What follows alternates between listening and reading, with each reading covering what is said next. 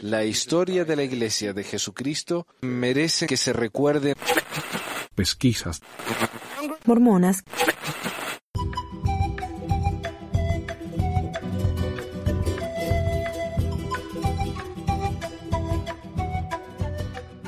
Hola mi gente, bienvenidos a otro episodio de Pesquisas Mormonas. Les habla Manuel desde el lado de una ventana porque es un calor acá que no se aguanta. Así que para evitarme el ruido del ventilador o del aire acondicionado, no me puedo evitar el ruido de los autos que están pasando, así que les pido disculpas, pero el calor acá no se aguanta. El leak de la semana. Hoy vamos a empezar una sección nueva con el amigo Ryan McKnight y vamos a hablar un poco acerca de, las filtraciones que él ha encontrado en, las últimas par de semanas.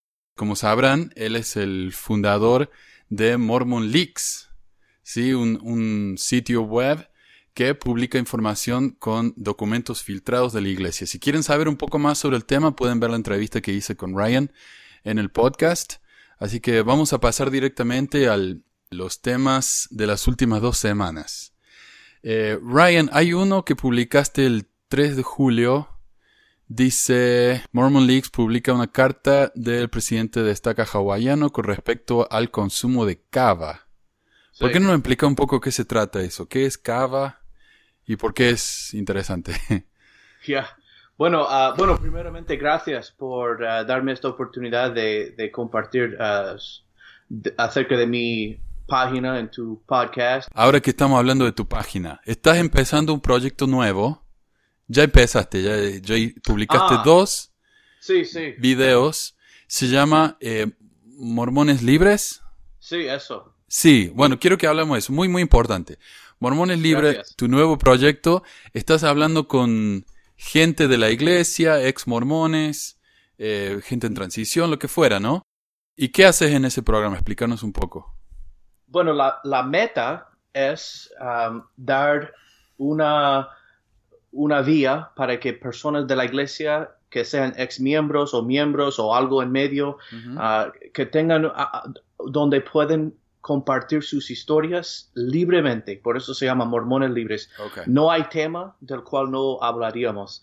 Y por ahora, uh, todos con quien he hablado y todos que me han contactado para hablar son ex miembros, pero he puesto por ahí en el internet de que también quiero hablar con miembros, entonces si hay algún miembro escuchando esto, ah, ellos están bienvenidos también para hablar conmigo. Y no es una cosa para discutir, no es un debate, sería solo yo preguntando a la persona acerca de su sus vidas en la iglesia, por lo bueno o por lo malo, y que lo cuentan, y luego lo comparto en, el, en YouTube y también en, eh, lo publico eh, el audio solo eh, como un podcast, y para que la gente de habla español por todo el mundo que les interesa este tema pueden escuchar las historias de um, la persona común y corriente de, bueno, más bien de, más que nada de Latinoamérica, pero me imagino que habrá gente de Estados Unidos y de España también que, que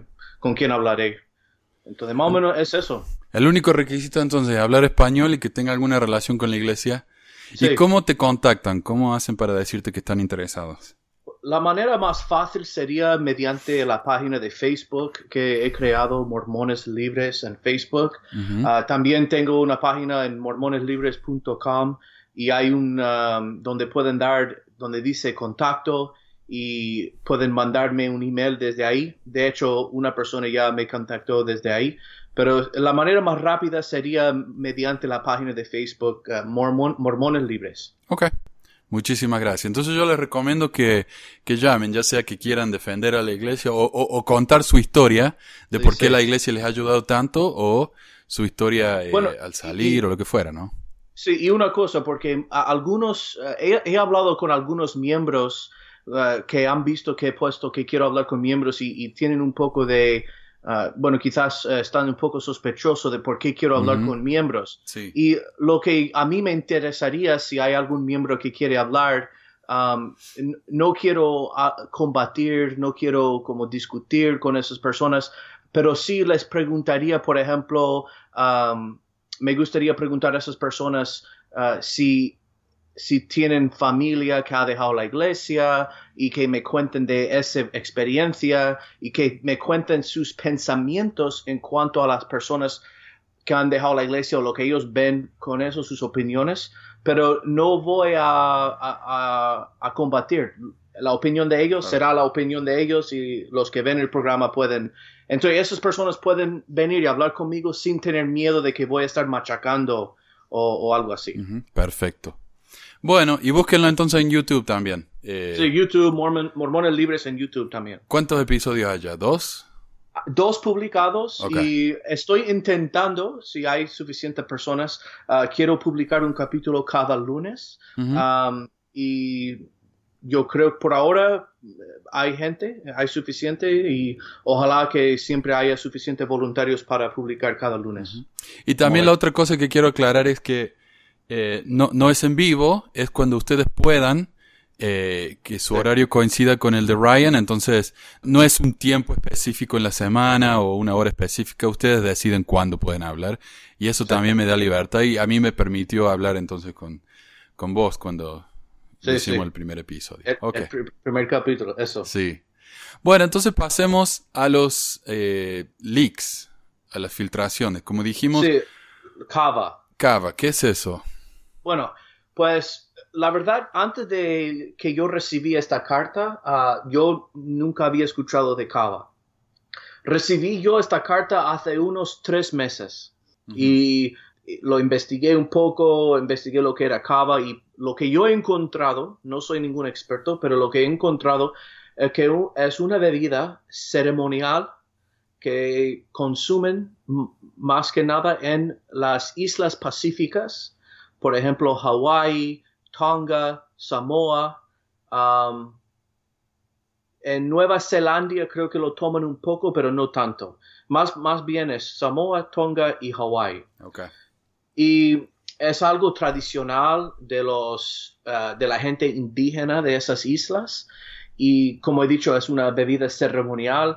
Lo toman cuando ah, antes de, de, eh, entrar en, en negocios, si van a tener un negocio con alguien, am, o cualquier ceremonia que van a tener.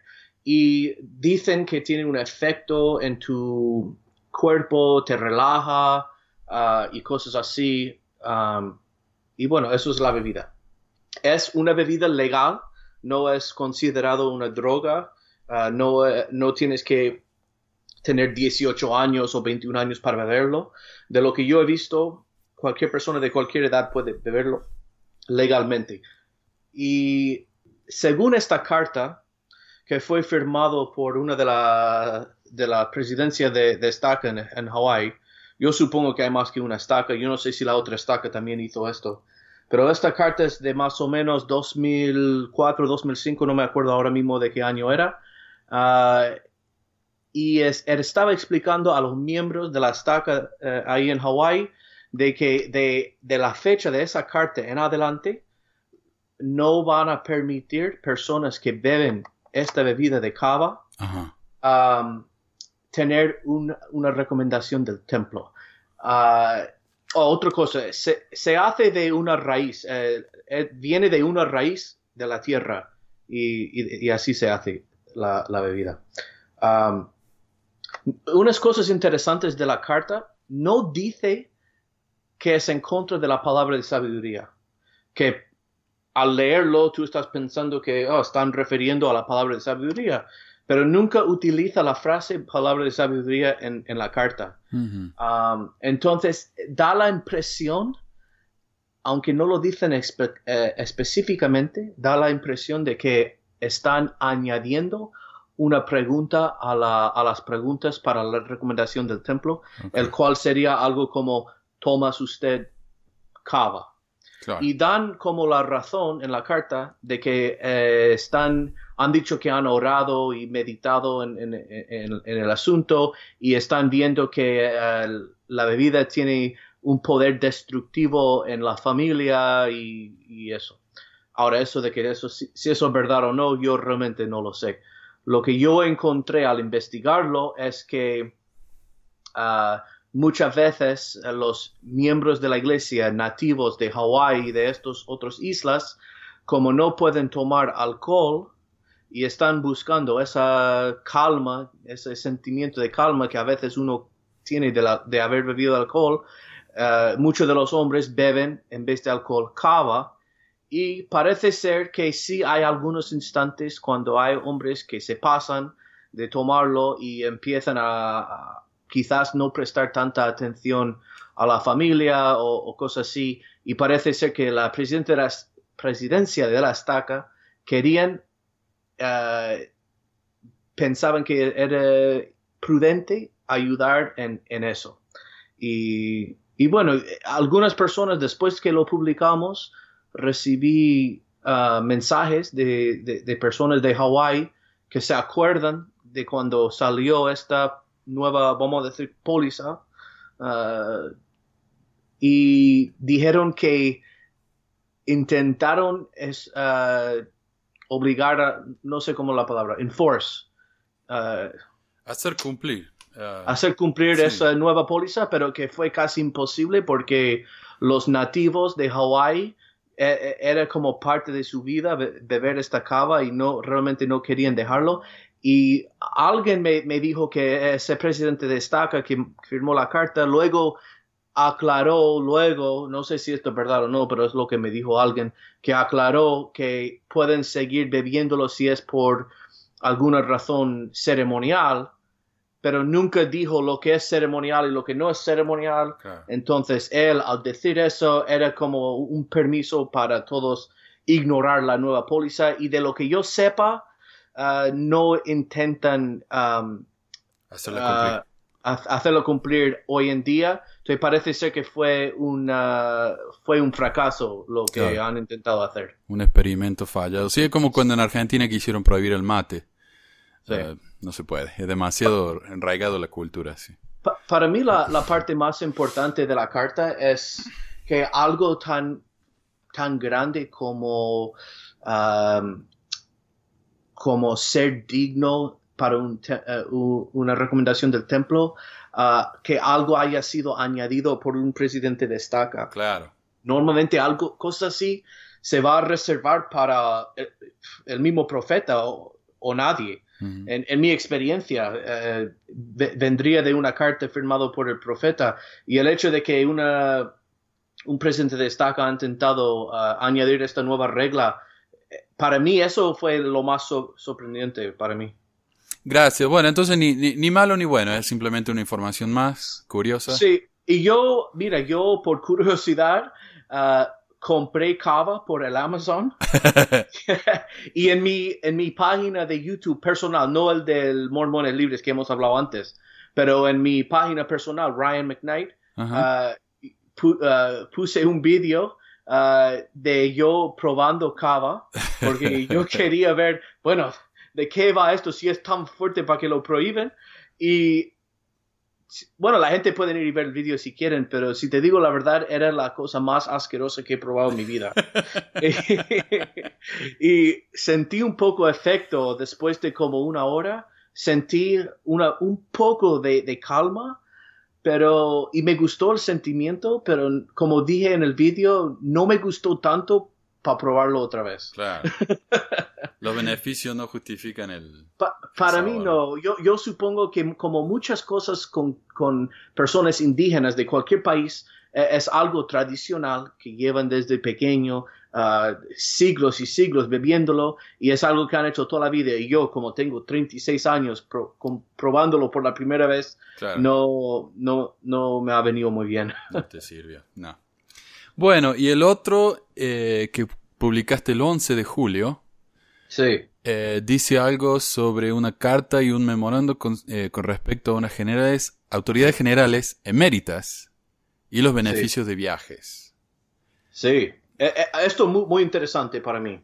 Ah, primero, el emeritus, o, ¿cómo se dice en español? Emeritus. Yo diría emérito, pero no estoy seguro. Emérito. Sí. Bueno, el, e- ese um, título que dan de emérito, ah, para los que no saben, significa, um, más, o más o menos significa que están jubilados. Sí, que ya no están trabajando como 70, pero como es, lo consideran un llamamiento de toda la vida, eh, siguen llamándole 70 emérito. Eh, eh, i- imagínate cuando hay un obispo que deja de ser obispo y todavía le llamas obispo en la capilla. Sí.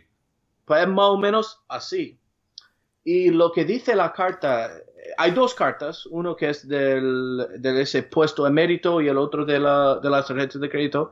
Eh, en lo del puesto emérito dice eh, de que los que han servido como 70 por cierta cantidad de años, creo que son 15, es, califican eh, para los beneficios enteros del Estado emérito.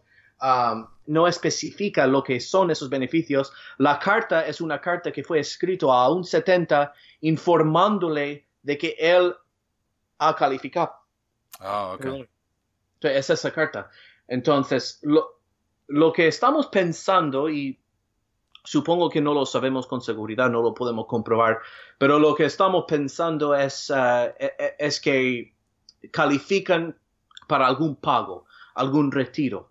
Ahora, si eso es el pago entero de lo que estaban recibiendo como 70 o es un porcentaje o algo así, realmente no lo sabemos. O- Ojalá que en el futuro lo sepamos, pero por lo menos sabemos que algo reciben Ujú. después de servir en los, de los 70 ah, por 15 años. Algo reciben. Entonces, no sé si tiene alguna otra pregunta de esa carta o ¿Y qué- paso a lo de la tarjeta de crédito. No, pasa nomás. ¿Eso es lo que se refiere a los beneficios de viaje? ¿La No. tarjeta de crédito? Ah, ok. No, no. E- Estos beneficios se están refiriendo más bien como a, a una paga, Ah, ok. como una, jubila- una paga de jubilación. Bueno. Sí, pasa la tarjeta nomás.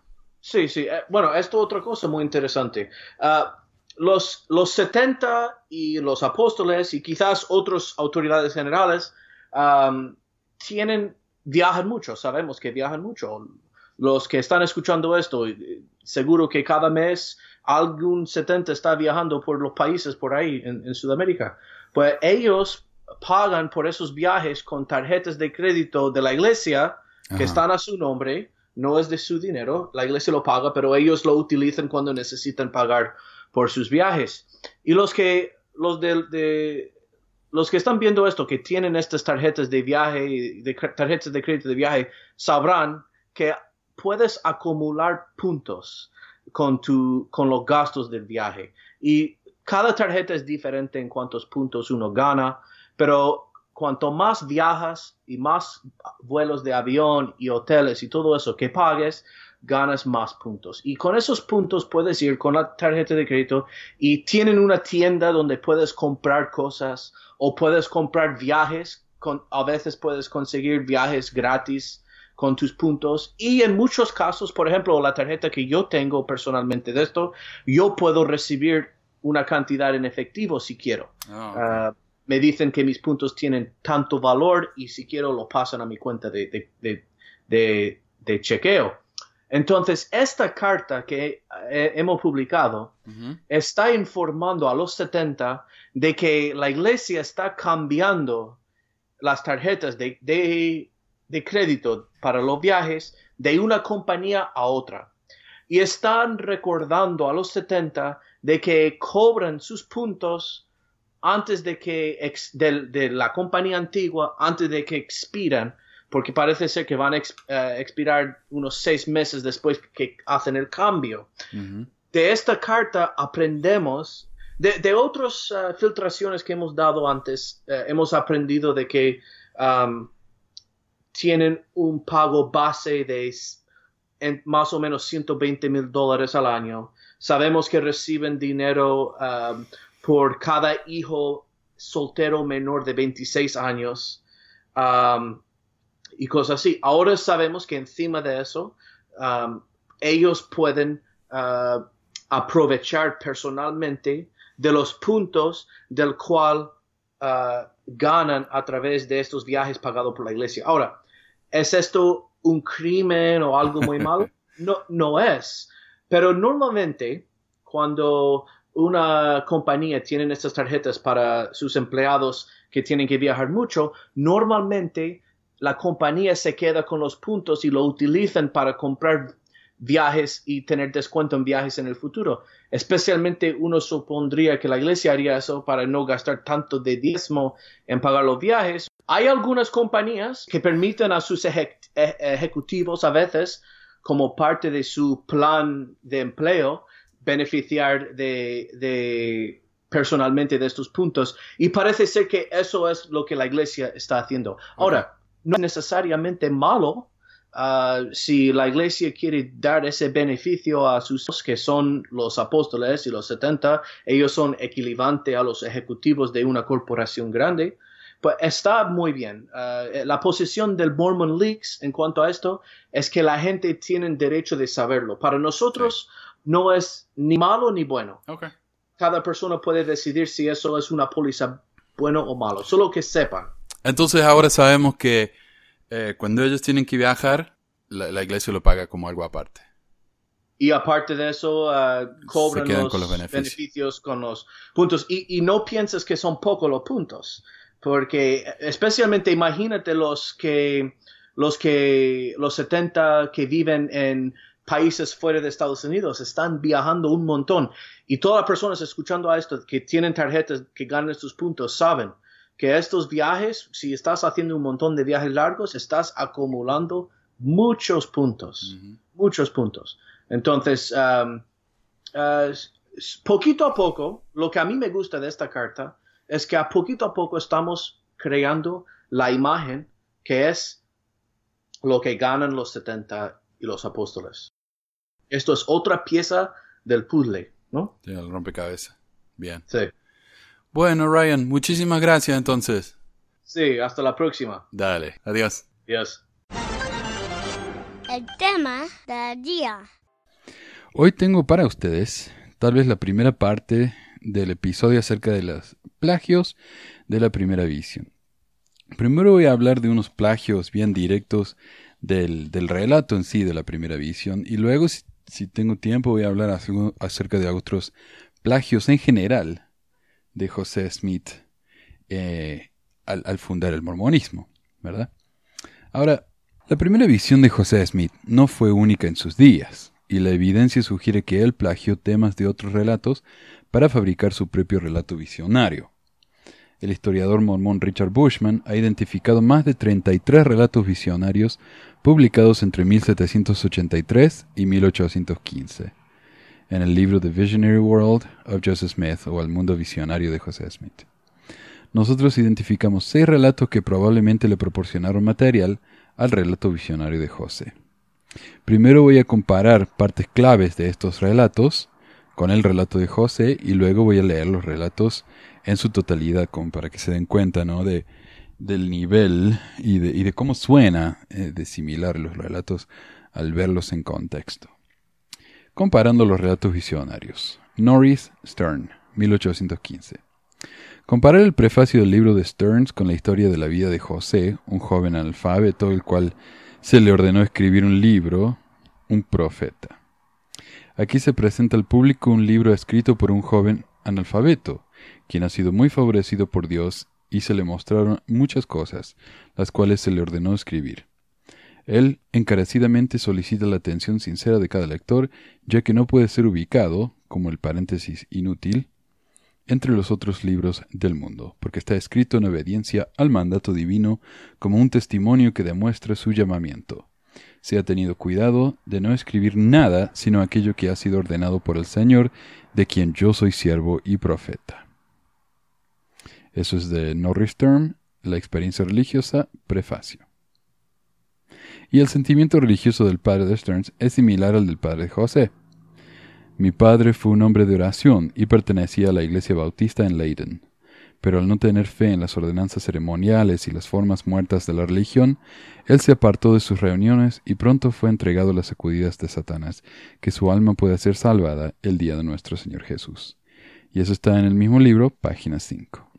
La experiencia religiosa de Norris Stearns, escrito por mandato divino. Mostrando las maravillosas gestiones de Dios a su alma y la milagrosa manera en que fue liberado de las fauces de la muerte y el infierno y su alma puesta en libertad. Asimismo, su nombramiento para el ministerio y comisión desde lo alto para predicar el Evangelio a toda criatura. Eh, segunda visión, corregida, bla, bla, ¿no? Todo esto eh, del, mismo, del mismo libro mencionado anteriormente. Ahora, él habla acerca de su visión, de, una visión que tuvo en este libro, y dice, mientras yacía aparentemente al borde de la condenación eterna, sin ver nada más que muerte ante mí, repentinamente apareció en la habitación un pequeño destello de luz más brillante que el sol. Vi dos espíritus, uno era Dios mi Creador, casi en la forma corporal de un hombre, por debajo de él estaba Jesucristo mi Redentor, en la figura perfecta como la de un hombre. No podía describir su gloria, y luego habla de una columna y una nube. Y todos estos ah, documentos que estoy hablando están en el sitio web en pesmor.com o pesquisamormonas.com. Ahí los pueden ver, tengo enlaces directos a los libros, todos estos libros están en archivo.org, así que ahí pueden ver que no estoy inventando nada.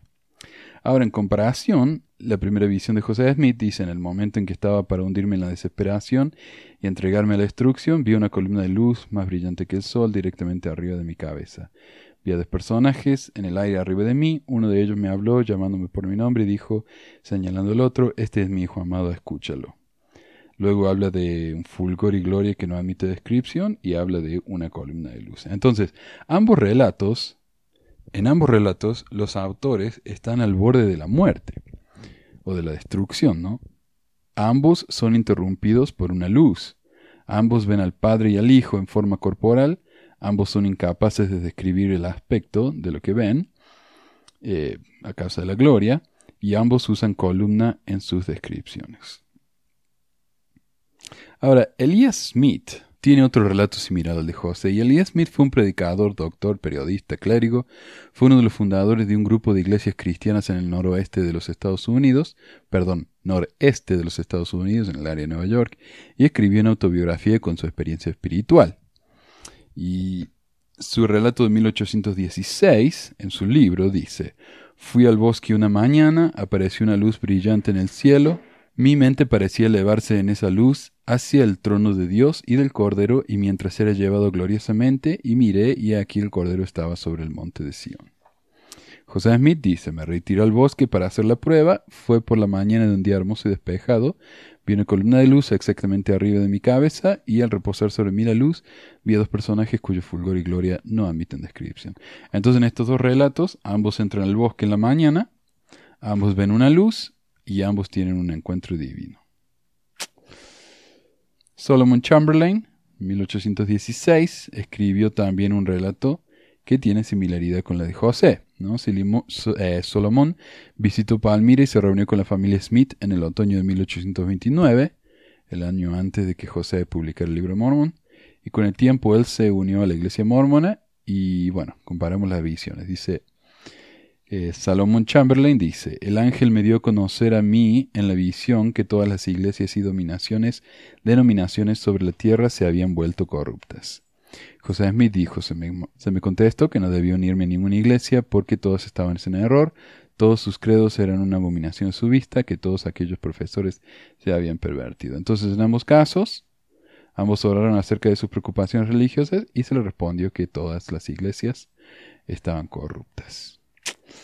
Charles G. Finney escribió otro relato en 1821, unos 21 años antes del relato de José Smith.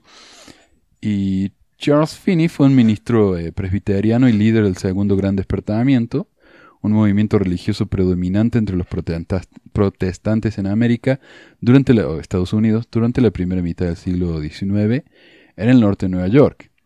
A diferencia de José Smith, Finney fue un promotor de la igualdad de razas y de sexos. Así que, y, Charles Finney era un personaje muy, muy importante y muy conocido, ¿no? Fue profesor de la universidad, luchó por el derecho de los esclavos, etc. Él dice, en su relato de 1821, ah, y él visitó la comunidad de José Smith en 1831. Así que se conocían. Justo en ese momento, este pasaje de las Escrituras pareció llegar a mi mente con una, un raudal de luz. Al instante, esto se apoderó de mi corazón. Di la vuelta y emprendí mi camino hacia el bosque, sintiendo que debía estar solo y alejado de todos los ojos y oídos humanos, de modo que pudieran derramar mis oraciones hacia Dios. Me dirigí a ese lugar y me arrodillé para orar. Pero cuando traté de orar me encontré con que mi corazón no rezaría, oraría. Pero he aquí, cuando lo volví a intentar, estaba mudo, es decir, que no tenía nada que decirle a Dios, o por lo menos poder decir algunas palabras. Una abrumadora sensación de maldad eh, y sentir vergüenza de que alguna persona me viera de rodillas delante de Dios surtió tal posesión poderosa de mí Finalmente me encontré a mí mismo precipitándome eh, rápidamente hacia la desesperación. Me sentí casi tan débil como para ponerme de rodillas. José Smith dijo, ningún pasaje de las Escrituras jamás penetró el corazón de un hombre con más fuerza que este, en esta ocasión el mío. Pareció introducirse con inmenso poder en cada fibra de mi corazón. Me retiré al bosque para hacer la prueba, mirando a mi alrededor y encontrándome solo, me arrodillé y empecé a elevar a Dios el deseo de mi corazón. Era la primera vez en mi vida que hacía tal intento porque en medio de toda mi ansiedad hasta ahora no había procurado orar vocalmente. Súbitamente se apoderó de mí una fuerza que me dominó por completo y surtió tan asombrosa influencia en mí que se me trabó la lengua de modo que no pude hablar. Cuando súbitamente se apoderó de mí una fuerza que me dominó por completo y surtió tan asombrosa influencia sobre mí, en el momento en que estaba para hundirme en la desesperación, me quedé sin fuerzas, pero poco después habiéndome recobrado hasta cierto punto. Eso es un resumen de ambos, ambos relatos. ¿no? En, ambos eh, los dos están impresionados con las escrituras. Ninguna escritura les llegó tanto y con tanto impacto. Ambos entran al bosque para estar a solas para orar. Ambos luchan para poder orar. Ambos estaban abrumados por un poder. Ambos caen en la desesperación y ambos experimentan debilidad. Asa Wild, otro, eh, otro visionario. Sí, Asa Wild nació en Vermont, a unas 20 millas al norte del lugar de nacimiento de José Smith. Eh, casi todo lo que sabemos de Wild viene de su panfleto Un breve bosquejo de la experiencia religiosa y los viajes espirituales de Asa Wild de Ámsterdam, Nueva York. Le gustaban los nombres largos en esa época.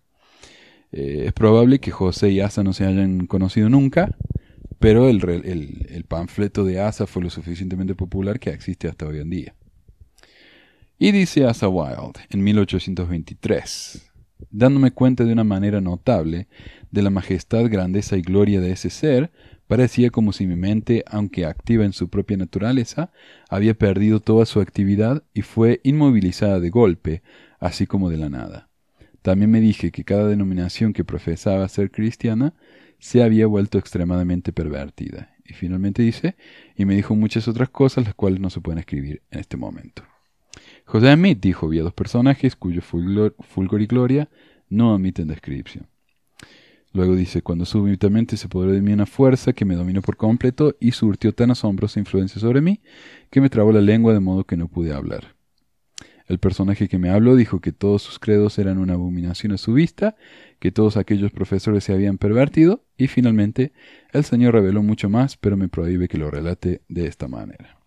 Entonces ambos hombres tienen un encuentro divino, ambos pierden sus capacidades, a ambos se les dijo que todas las dominaciones eran, estaban corruptas, y ambos retienen información adicional que no pueden compartir. Ok, James G. Marsh escribió un relato en 1838, eh, cuatro años antes del relato de José Smith. Y bueno, resumiendo, eh, este es un resumen de la visión de Marsh por el profesor de BYU e historiador mormón D. Michael Quinn. El 7 de mayo de 1838, James G. Marsh, hijo de 14 años de edad del presidente del Quórum de los Doce, murió. La edición de julio del Elders Journal, la revista de la iglesia de esa época, Señala que a los nueve años este muchacho tuvo una visión extraordinaria en la cual él habló con el Padre y muchos de los antiguos profetas cara a cara, y vio al Hijo de Dios viniendo en su gloria.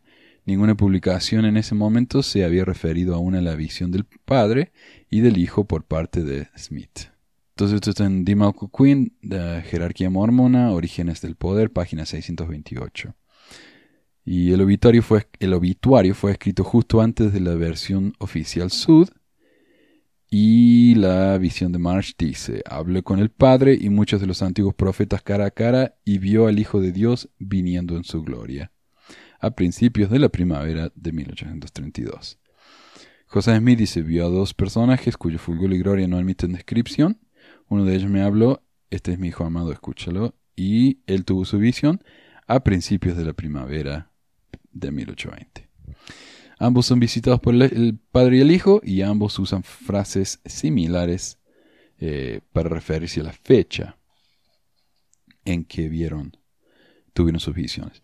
Y en la versión Reina Valera de la Biblia en español, eh, las palabras que José utiliza para describir su visión parecen haber sido tomadas del libro de Hechos, concretamente de la visión de Pablo en el camino a Damasco. Pero aconteció que yo, al llegar cerca de Damasco, como a mediodía, de repente me rodeó mucha luz del cielo, y caí al suelo, y oí una voz que me decía, bla, bla, bla. Hecho 22, 6, 7. Y luego dice, cuando mediodía, oh rey, yendo por el camino, vi una luz del cielo que sobrepasaba el resplandor del sol, el cual me rodeó a mí y a los que iban conmigo. Hechos 26, 13. Entonces comparece eso con el relato de José, muy similar. Ahora voy a compartir los textos más en contexto de estos hombres. Vamos a empezar con el de Norris Stearns de 1815 en su libro eh, La experiencia religiosa. Entonces, mientras yacía aparentemente al borde de la condenación eterna, sin ver nada más que muerte ante mí, repentinamente llegó a mi alma un flujo del dulce amor de Dios, el cual aumentó gradualmente. Al mismo tiempo apareció en la habitación un pequeño destello de luz más brillante que el sol al mediodía, el cual se hizo más y más brillante. Conforme esta luz y el amor aumentaban, mis pecados comenzaron a dejarme, y la montaña se retiró hacia el este. Entonces, cuando en un éxtasis de alegría, me di vuelta al otro lado de la cama, si fue en el cuerpo o fuera de él no puedo decirlo, Dios lo sabe, Allí vi dos espíritus que yo ya conocía de la primera visión. Pero aunque tuviera la lengua de un ángel, no podía escribir su gloria, ya que trajeron las alegrías del cielo con ellos. Uno era Dios, mi Creador, casi en la forma corporal de un hombre. Su cara era como si fuera una llama de fuego y su cuerpo como una columna y una nube. Aun cuando observaba fijamente, para discernir sus características, no pude ver ninguna pero un pequeño destello aparecía en algún otro lugar. Por debajo de él estaba Jesucristo, mi Redentor, en la figura perfecta como la de un hombre.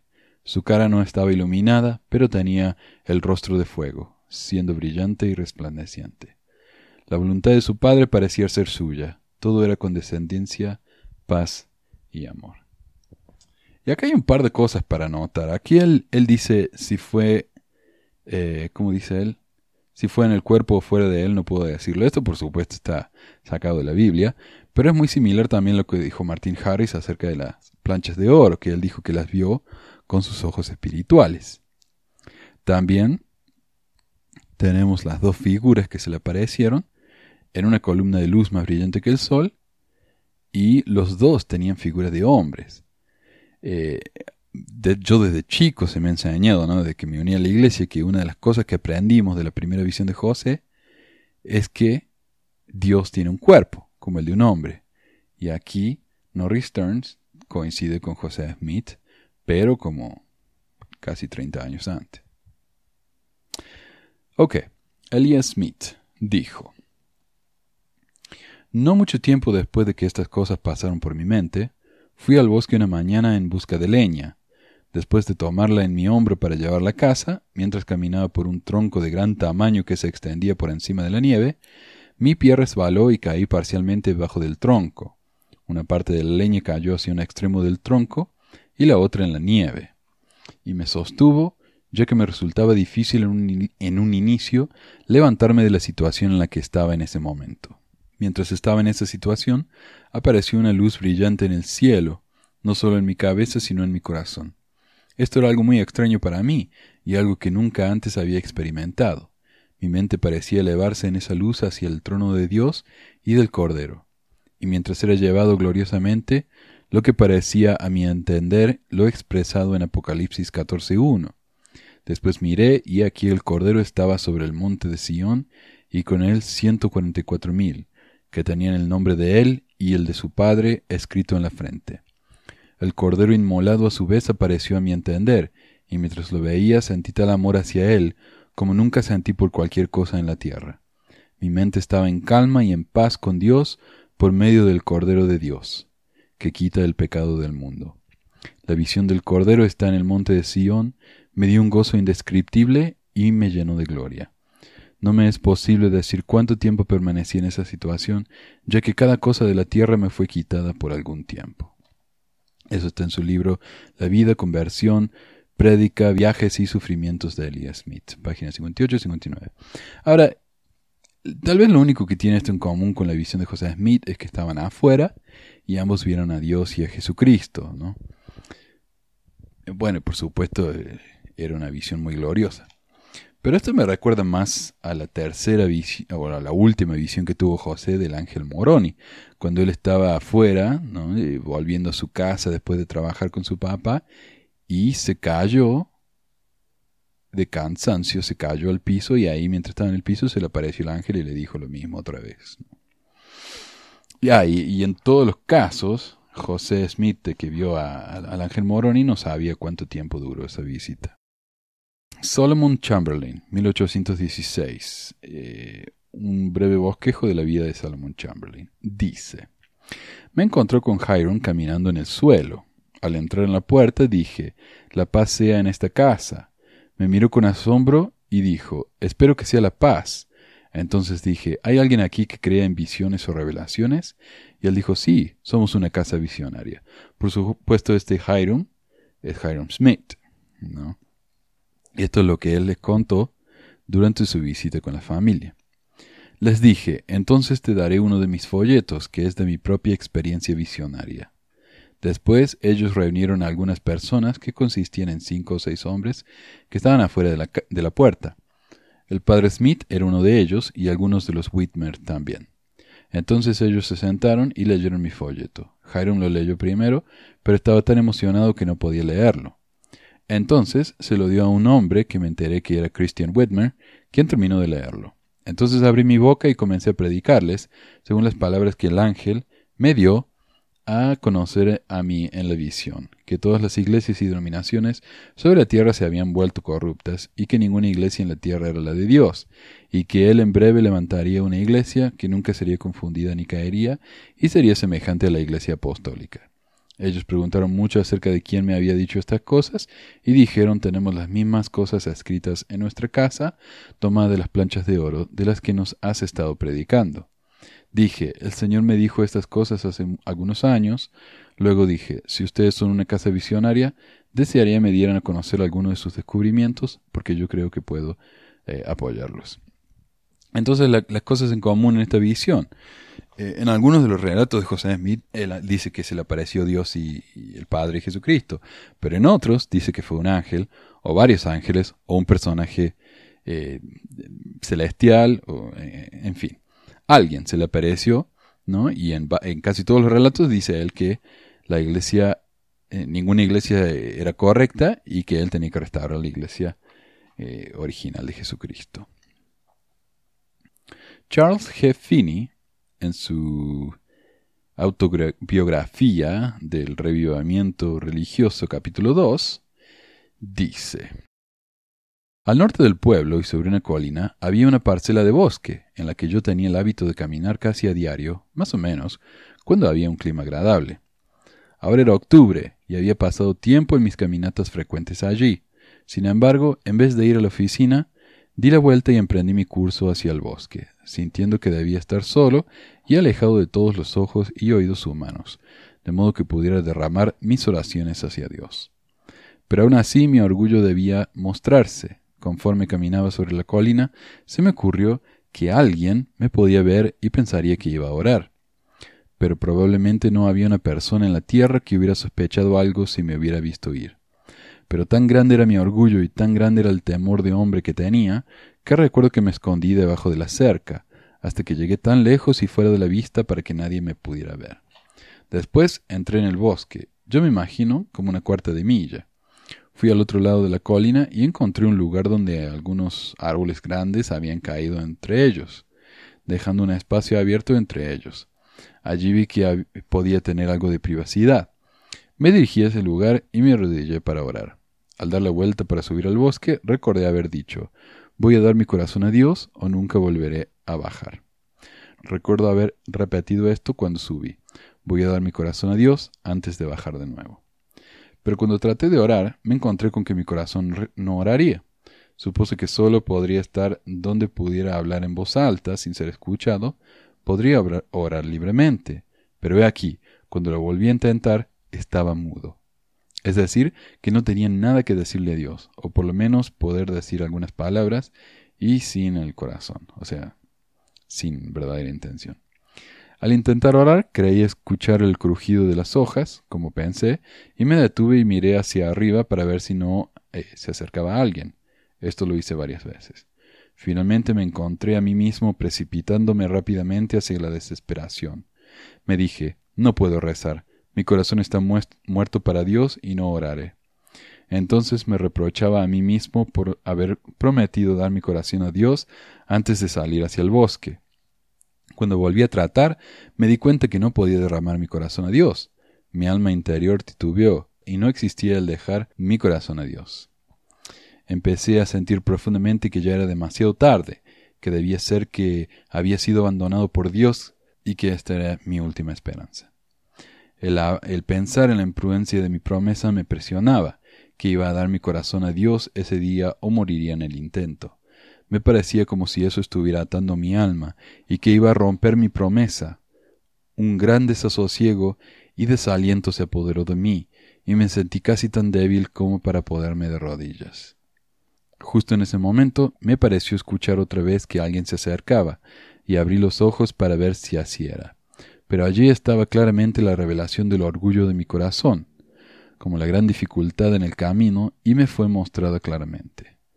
Una abrumadora sensación de mi maldad en sentir vergüenza de que alguna persona me viera de rodillas delante de Dios, surtió posesión poderosa de mí, que lloré a gran voz y exclamé que no iba a salir de ese lugar, aunque todos los hombres de la tierra y todos los demonios del infierno me rodearan.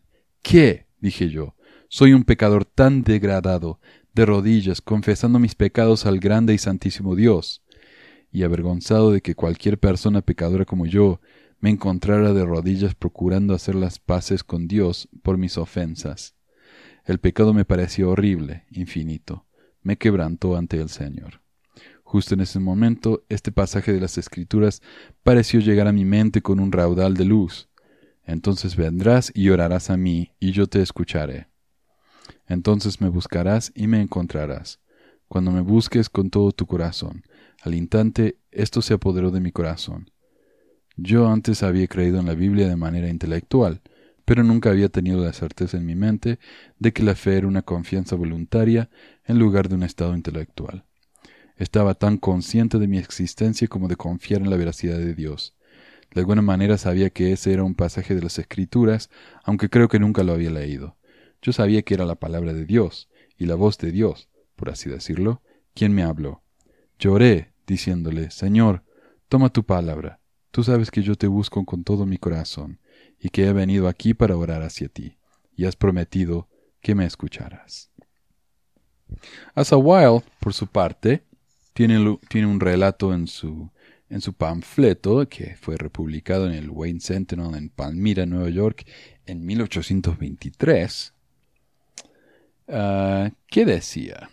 Notable visión y revelación como fue vista y percibida por Asa Wilde de Ámsterdam, Nueva York. O sea, este tipo de cosas eran publicadas en el diario. Imagínense eso. O sea, era algo tan normal en la que la gente creía tanto que se publicaba en el diario. No solamente en folletos autopublicados, publicados independientemente. Asa Wilde dijo, habiendo disfrutado por algunos meses de un grado inusual de la luz del rostro de Dios, y habiendo sido favorecido por el Señor en muchos aspectos, y después de haber disfrutado de la más dulce y deslumbrante comunión con Él, el Señor en su bondad infinita se mostró complacido de comunicarme la siguiente revelación, al presentarme en primer lugar con una visión muy gloriosa, en la cual vi las mismas cosas. En primer lugar, observé que mi mente había sido llevada a la más profunda quietud y asombro dándome cuenta de una manera notable de la majestad, grandeza y gloria de ese ser, ante quien todas las naciones son como la gota en una cubeta.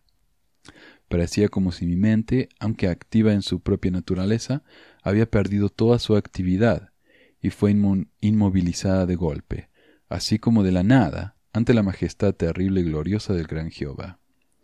Entonces habló de la siguiente forma, de tal manera que no podría describirlo si lo intentara me dijo que el estado milenario del mundo estaba a punto de suceder, que literalmente en siete años habría tal escasez de pecadores que no podrían ser encontrados en la tierra, que la tierra misma, así como las almas y los cuerpos de sus habitantes, debían ser redimidos, como antes de la caída, y llegaría a ser como el jardín del Edén. Él me dijo que todos los juicios más espantosos y terribles de los que se hablan en las Santas Escrituras iban a ser ejecutados durante ese tiempo, que más de dos tercios de los habitantes del mundo serían destruidos por estos juicios, algunos de los cuales son los siguientes guerras, masacres, hambre, pestes, terremotos, conmociones civiles, políticas y eclesiásticas, y sobre todo, variados y terribles juicios ejecutados directamente por Dios a través de la dispensación de los ministros del milenio, la cual superará en gloria a cualquier otra dispensación, una breve descripción de esto puede verse en el último capítulo de Isaías y en otros lugares. Interesante, ¿no? Esto habla de, de la dispensación de los tiempos, ¿no? De Isaías, lo cual es un gran tema, un tema importantísimo en, en, en las iglesias que tienen que ver con la restauración.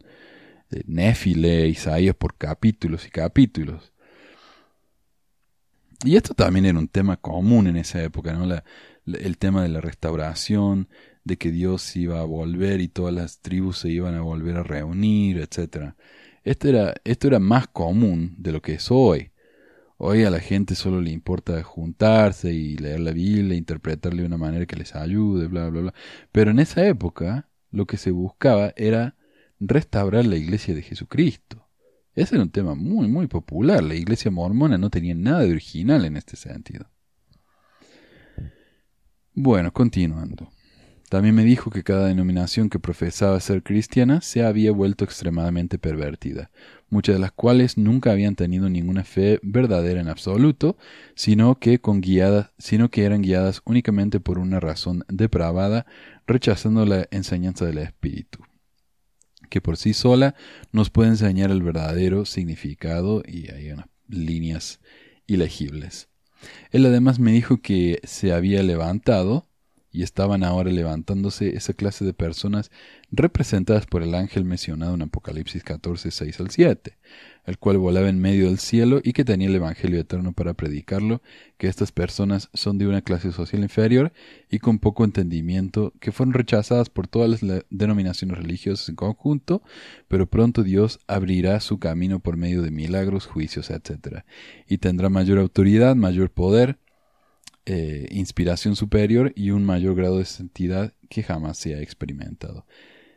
Eh, es increíble esto también, porque el, ángel ese del, Apocalipsis es el, según los mormones, es el ángel Moroni.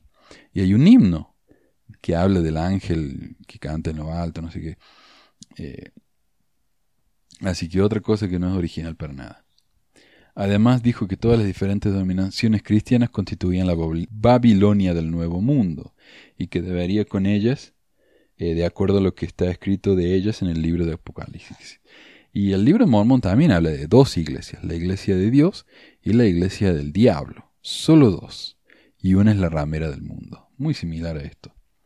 Que él está a punto de llamar a todos sus hijos sinceros que están de duelo en Sion por la opresión y la tiranía de la madre de las rameras, y que eh, los juicios más severos serán infligidos a los profesores de religión, que esto comenzará inmediatamente en Ámsterdam y ya ha comenzado en diferentes partes del, mundo e incluso en este país. y aunque sus operaciones en un inicio son graduales y encubiertas, pero pronto será vista de forma gradual que es la ejecución inmediata de la venganza divina sobre el mundo impío. Lo mismo con José, que dijo que su nombre sería conocido en todo el mundo para bien y para mal. Exactamente lo mismo. Y creo que eso también se, lo, se lo dijeron en la primera visión. Y el Señor me dijo muchas otras cosas, las cuales no pueden escribirse en este momento.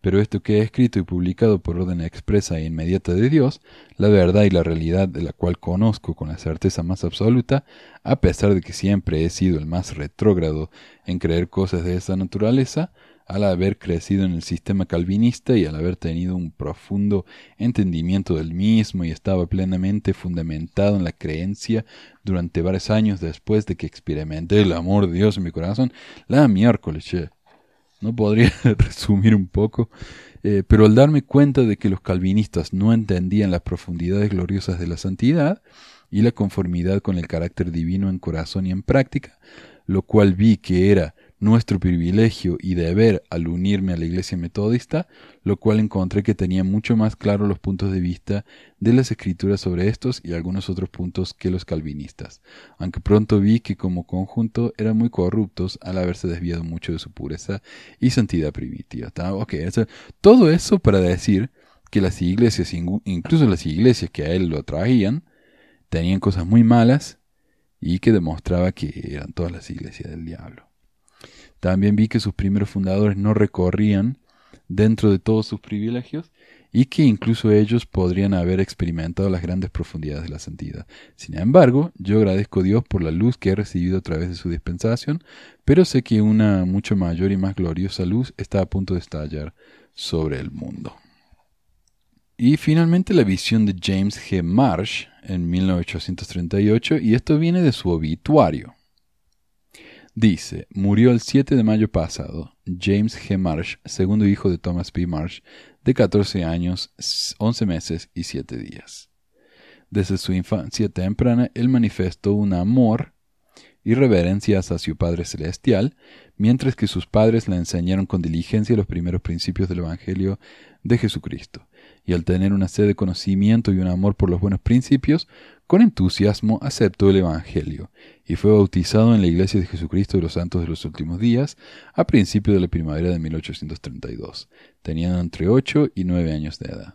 Su gran amor por el conocimiento lo llevó a, a, tomar cada oportunidad de leer los libros más útiles y como él era un amante del Evangelio se familiarizó muy bien con los escritos sagrados e incluso a esa temprana edad se había convertido en experto tanto de la historia sagrada como profana. Parece que el Señor tenía respeto por este amante de la justicia, porque cuando tenía aproximadamente nueve años, tuvo una visión extraordinaria en la cual habló con el Padre y muchos de los antiguos profetas cara a cara y vio al Hijo de Dios viniendo en su gloria. Y, a pesar de que uno puede decir, bueno, pero Thomas B. Marsh era miembro de la iglesia, James G. Marsh era miembro de la iglesia, sí, pero esto fue en 1838 cuatro años antes de que José Smith publicara su versión oficial de la primera edición, la cual fue cambiando a lo largo de los años. Eh, y el hecho de que este chico era miembro de la iglesia es más obvio de que José había leído esta, esta ¿no? Y así fue cambiando con el tiempo de un ángel, como ya dije, a un grupo de ángeles, a un ser eh, celestial, a Dios el Padre y Jesucristo. Y no solamente eso, lo vio en el cuerpo, igual que este niño. Y bueno, para terminar les quiero leer la versión oficial de la primera visión de José Smith de 1842. Y dice, de acuerdo con esta resolución mía de recurrir a Dios, me retiré al bosque para hacer la prueba. Fue por la mañana de un día hermoso y despejado a principios de la primavera de 1820. Era la primera vez en mi vida que hacía tal intento, porque en medio de toda mi ansiedad hasta ahora no había procurado orar vocalmente. Después de apartarme al lugar que previamente había designado, mirando a mi alrededor y encontrándome solo, me arrodillé y empecé a elevar a Dios el deseo de mi corazón. Apenas lo, lo hube hecho, cuando súbitamente se apoderó de mí una fuerza que me dominó por completo, y surtió tan asombrosa influencia en mí que se me trabó la lengua, de modo que no pude hablar. Una densa oscuridad se formó alrededor de mí, y por un momento me pareció que estaba destinado a una destrucción repentina. Mas, esforzándome con todo mi aliento por pedirle a Dios que me librara del poder de este enemigo que se había apoderado de mí, y en el momento en que estaba para hundirme en la desesperación y entregarme a la destrucción, no a una ruina imaginaria, sino al poder de un ser efectivo del mundo invisible, que ejercía una fuerza tan asombrosa como yo nunca había sentido en ningún otro ser, precisamente en ese momento de tan grande alarma vi una columna de luz, más brillante que el sol, directamente arriba de mi cabeza, y esta luz finalmente descendió hasta descender sobre mí. No bien se apareció, me sentí libre del enemigo que me había sujetado. Al reposar sobre mí la luz, vi en el aire arriba de mí a dos personajes cuyo fulgor y gloria no admiten descripción. Uno de ellos me habló llamándome por mi nombre y dijo, señalando al otro, Este es mi hijo amado, escúchalo. Ahora, en, la en una de las versiones que leímos, esta persona tenía tanta vergüenza de orar a Dios que es como que el demonio se lo había apoderado, ¿no? Y él, y él decía que era el pecado más grande y ya se veía caer en la ruina. Esa persona también dijo que había escuchado pasos eh, en las hojas. Y uno de los relatos de la primera visión de José Smith dice exactamente eso. En esta versión final no, porque convierte a ese ser que lo estaba atrapando en una en un ser espiritual, el cual coincide luego con la teoría o con la doctrina de que el diablo no tenía cuerpo. Eh, de los relatos más antiguos, no solamente el diablo tenía cuerpo, sino que era una salamandra, eh, que se transformó en un hombre y, lo agarró palo. Eh, este había sido mi objeto recurrir al Señor para saber cuál de todas las sectas era la verdadera, a fin de saber a cuál unirme. Por tanto, luego que me hube recobrado lo suficiente para poder hablar, pregunté a los personajes que estaban en la luz arriba de mí cuál de todas las sectas era la verdadera, porque hasta ese momento nunca se me había ocurrido pensar que todas estuvieran en error y a cuál debía unirme. Y es interesantísimo que diga esto, porque este, hasta ese momento nunca se me había ocurrido pensar que todas estuviesen en error, porque en uno de los relatos de la primera visión, él dice que ya sabía que todas las iglesias estaban en error eh, y fue a orar para poder pedir perdón, no para saber cuál iglesia era verdadera. Increíble. Se me contestó que no debía unirme ninguna porque todas estaban en error y el personaje que me habló dijo que todos sus credos eran una abominación a su vista, que todos aquellos profesores se habían pervertido, que con sus labios me honran pero su corazón está lejos de mí. Enseñan como doctrina los mandamientos de los hombres, teniendo apariencia de piedad, más negando el poder de ella. De nuevo me mandó que no me uniera a ninguna de ellas y muchas otras cosas. Me dijo que no puedo escribir en esta ocasión. Cuando otra vez volví en mí, me encontré de espaldas mirando hacia el cielo. Al retirarse la luz me quedé sin fuerzas, pero poco después, habiéndome recobrado hasta cierto punto, volví a casa. O sea, dice ahí cuando volví a mí, en mí, eh, queriendo decir que había perdido la conciencia y no sabía cuánto tiempo había pasado, similar a otras de las visiones que leímos. Ahora, esto está en eh, José Smith Historia, en la perla de gran precio. Y como vemos aquí, este, este relato es como una especie de recopilación de todos los otros relatos que leímos. No hay ningún elemento en los otros relatos que falte en este relato. Eh, pero bueno, lo que podemos llegar, la conclusión a la que podemos llegar, es que o Dios estaba tratando de restaurar la verdadera iglesia cristiana a docenas de personas por toda Nueva Inglaterra, o sea, en el área de Nueva York, o el relato de José es una copia de muchos otros. No hay ninguna razón de peso para aceptar la primera visión como un evento histórico real.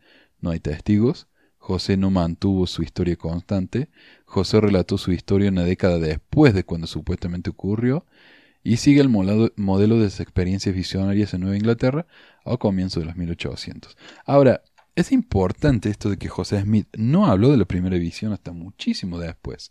Hoy en día es lo primero que enseñamos. Yo cuando enseñaba las charlas en la, en la misión, cuando golpeábamos la puerta enseñamos la primera charla bien rapidito, como en 10 minutos, y lo contábamos como una charla, ¿no?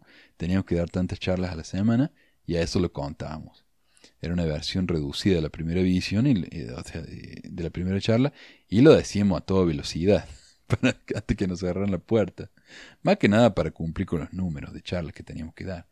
Pero ese es un enfoque, ¿no? Eh, de hoy en día, de que Dios habla a sus profetas, de que José Smith habló con Dios. Eso es algo que mencionamos al principio. Pero en la época de José Smith, esto no se mencionaba. Y de hecho tampoco se enseñaba mucho con el libro de Mormón. No hay muchas enseñanzas de los profetas antiguos que hablen de Nefi, de Ley, de, de Alma. Fíjense, eso es algo más bien moderno.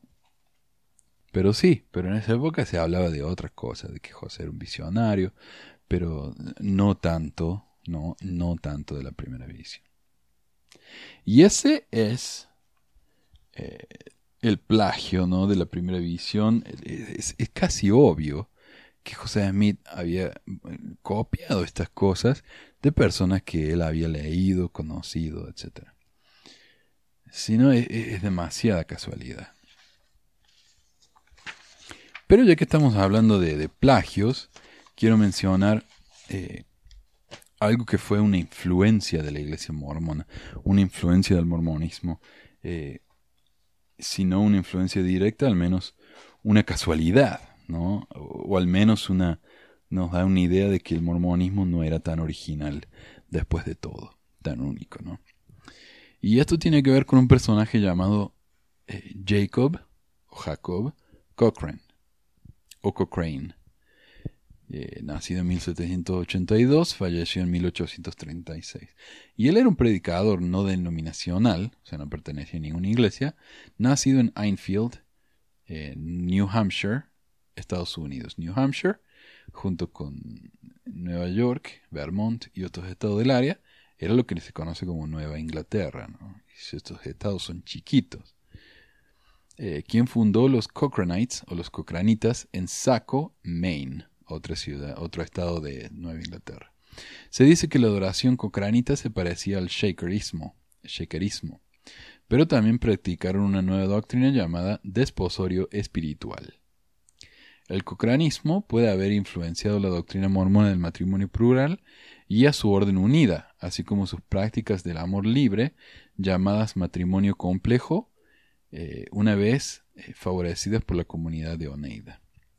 Se dice que Jacob Cochrane promovió la restauración de la Iglesia Cristiana Apostólica, un sentimiento popular en ese tiempo, como ya mencioné, restaurar la Iglesia de Jesucristo, la cual ya no existía. José Smith también dijo que estaba restaurando la iglesia original de Jesucristo, incluyendo profetas y apóstoles. Ahora, si uno dice, si todos estos hombres están restaurando la iglesia verdadera de Jesucristo, ¿por qué vienen otros que dicen que hay que restaurar la iglesia verdadera de Jesucristo? Porque bueno, cada uno lo interpreta como, como mejor lo ve, ¿no? Como le parece. José Smith supuestamente restauró la, la iglesia de Jesucristo, pero con una primera presidencia, con consejeros. Eh, ¿Qué onda con eso? O sea, nada que ver con lo que Jesús enseñó. En su época, él simplemente era Jesús, que era el, el Mesías, no el, simplemente el presidente de la iglesia, y doce.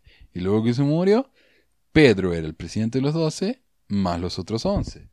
Pero de repente en la época de José Smith tenemos 15, no 12. Entonces cada uno pensaba que estaba restaurando la iglesia, pero otro venía decía, no, mira, no está perfecta, hay que cambiar algo. Y entonces habían 200 de restauraciones diferentes. También dijo haber eh, tenido éxito en el trabajo milagroso de los exorcismos. Cochrane instituyó un baile sagrado y una euforia llamada la ciega, con S, en la que los participantes son tirados en las agitaciones más grandes, una agitación excesiva de los brazos y del cuerpo, juntos por un largo tiempo. A los otros movimientos violentos de los brazos y el cuerpo los llamaban separación de la paja del trigo, a otros llamaban reunir y quemar la paja. Y que hoy esto nos parece rarísimo. La iglesia mormona es aburridísima, ¿no? Nos sentamos y escuchamos por tres horas lo que nos dicen, pero en esa época, en la época de José, había de esto. Visiones, eh, dones de lenguas y cosas extrañas así. Cochrane rechazó el concepto tradicional del matrimonio, citando pasajes en la Biblia donde siete esposas compartieron un hombre. Ya en 1818 o 1819, el grupo estaba hablando de desposorios espirituales el mismo término que usaba John C. Bennett, primer consejero de la presidencia mormona, creo que fue Nauvoo. Cochrane asignaba esposas a los hombres, ya que los matrimonios legales no eran considerados válidos. Para los que me dicen que en esa época era legal casarse plural, ¿no? Él también cambiaba a estas mujeres entre diferentes hombres como le parecía conveniente como profeta. Se dice que más o menos la mitad de las mujeres en el grupo fueron asignadas a él alguna vez. Oh, la miércoles. La mitad. Ok. Eh, Efraim Stinchfield, quien observó a la comunidad en número de ocasiones, registró 16 páginas de abominaciones, incluyendo parejas no casadas que vivían juntas, y el hábito de Cochrane de tomar mujeres jóvenes en cuartos privados por largos periodos de tiempo. Y dice este señor Stinchfield. Después de que la reunión se acabó, me retiré y pasé el resto de la tarde con seis de su compañía, uno de los cuales se llamaba a sí mismo un ministro ordenado en su sociedad. Ahora, tuve por primera vez la oportunidad de preguntarles sobre sus asquerosas y peculiares creencias. Ellos, como todo entusiasta, dicen tener una luz superior a la de cualquier otra sociedad religiosa desde los apóstoles, y el poder de sanar a los enfermos, levantar a los muertos y echar fuera demonios, todo lo cual, dijo, había sido hecho entre ellos. Sueños y visiones extraordinarias, decían, habían sido experimentadas y habían hecho maravillas. Tenían reuniones privadas y a veces oscuras en las que nadie, sino los que habían sido sellados por juramento de secrecía más inviolable de no divulgar lo que ocurría en esas reuniones, bajo pena de eh, maldición eterna, o de que sus nombres fueran borrados del libro de la vida, eran admitidos. ¿Les suena eso? que cada hermano y hermana de esta fraternidad tiene un esposo espiritual, esposa, compañero o socio de yugo, como ellos lo elijan, y o que sus líderes se escojan por ellos. Estos compañerismos espirituales disuelven o anulan todas las conexiones anteriores y muchos de ellos se acuestan y viven juntos, excluyendo todo juramento anterior. Tal conducta como esta no se había eh, hecho generalizada, y muchos de ellos niegan que tales cosas existían entre ellos, aunque pueden ser probadas por la más solemne declaración de personas que indudable, de indudable veracidad. Yo tuve, antes de irme del lugar, tal descubrimiento del ministerio de la iniquidad, trabajando hasta la subversión de todos los enlaces sociales entre marido y mujer, padres e hijos, mandantes y mandados, ministros y gente, la generación surgente corrompida por la introducción de tales prácticas viciosas bajo el disfraz de religión, que parece como si debía controlarme de correr en casa en casa y gritar día y noche en contra de las abominaciones que desuelan. Cochrane, eh, bueno, eso fue el relato de ese, de ese reportero, ¿no? Y Cochrane también estaba trabajando para establecer una orden comunal donde todo era poseído en común. ¿Ok? Otro punto en común con el mormonismo, aunque se cree que esa, eh, esa costumbre no fue inventada por José, sino por Sidney Rigdon. Pero en unos pocos años, Cochrane fue condenado por lascivia exacerbada comportamiento lascivio y adulterio y pasó cuatro años en prisión. Sus seguidores, los que una vez se, se, contaron de a miles, eran solo unos pocos después de que el profeta cumplió su encarcelamiento. Unos pocos años después de ser liberado de la prisión, Jacob Cochran estableció una colonia con una porción de sus seguidores en lo que ahora es Groove Township, condado de Allegheny, Nueva York. Este pequeño eh, conocido grupo vivió cerca de muchas personas que más tarde se hicieron miembros prominentes del movimiento de los santos de los últimos días, incluyendo a Warren Cowdery, William Marks y Lyman Wright. Las primeras ramas mormonas en el condado de Allegan fueron establecidas en el área alrededor de la colonia cocranita durante el comienzo de 1830. Entonces, como vemos aquí, muchos miembros importantes de la iglesia fueron cocranitas. O sea que no hay duda de que José Smith había sabido de la práctica de esta iglesia tan extraña. Cochrane había sido llamado el Juan Bautista del mormonismo por el historiador de Saco Valley G.T. Riglon, porque tanto cochranitas se convirtieron al mormonismo y se mudaron al oeste. Claro, ven, entonces Cochrane era el que eh, pavimentó el camino para el que iba a venir después, José Smith. Aunque la práctica cocranita del desposorio espiritual no incluía el concepto de matrimonio eterno y por lo tanto se difería un poco de la poligamia mormona de Utah. Las fuentes históricas mormonas indican que los misioneros mormones laboraron exitosamente para hacer conversos entre los cocranitas de Maine, tan temprano como 1832.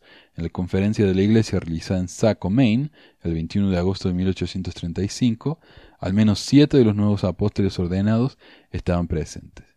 Se acredita a John C. Bennett, un líder mormón que fue excomulgado, eh, con introducir el término desposorio espiritual en el mormonismo. Pero la versión de Bennett de la práctica de tener múltiples parejas femeninas parece haber tenido más semejanza con la doctrina de Jacob Cochran que con la poligamia que existió entre los santos de los últimos días.